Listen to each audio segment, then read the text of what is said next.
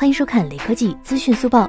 业内人士表示，抖音希望通过签约罗永浩，进一步加大直播带货的推广力度。对于这次电商直播带货，罗永浩信心满满，表示自己虽然不适合卖口红，但能在很多商品品类里做到带货一哥。